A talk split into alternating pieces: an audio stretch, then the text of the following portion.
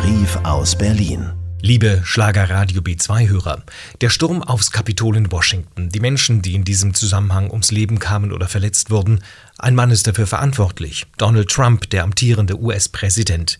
Er hat in den vergangenen Jahren durch seine Hetze und Lügen dafür gesorgt, dass Amerika gespalten ist. Trump, ein Meister der Manipulation, der wie Tondokumente beweisen, selbst den Versuch unternommen hat, die Wahlen in Georgia fälschen zu lassen.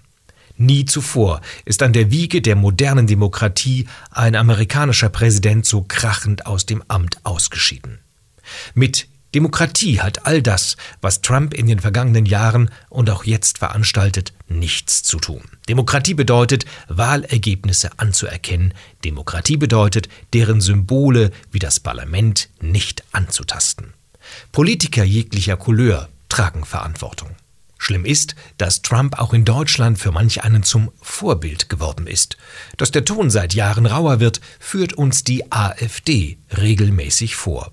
Deren Spitzenpersonal um Gauland und Weidel schürt Zwietracht, forciert gesellschaftliche Spaltung. Demokratie lebt von unterschiedlichen Meinungen, bedeutet Austausch, Streiten von mir aus wie die Kesselflicker. Wer allerdings Hass sät, wird Gewalt ernten. Washington hat das gestern gezeigt. Herzlichst Ihr Oliver Dunk. Privat und gebührenfrei.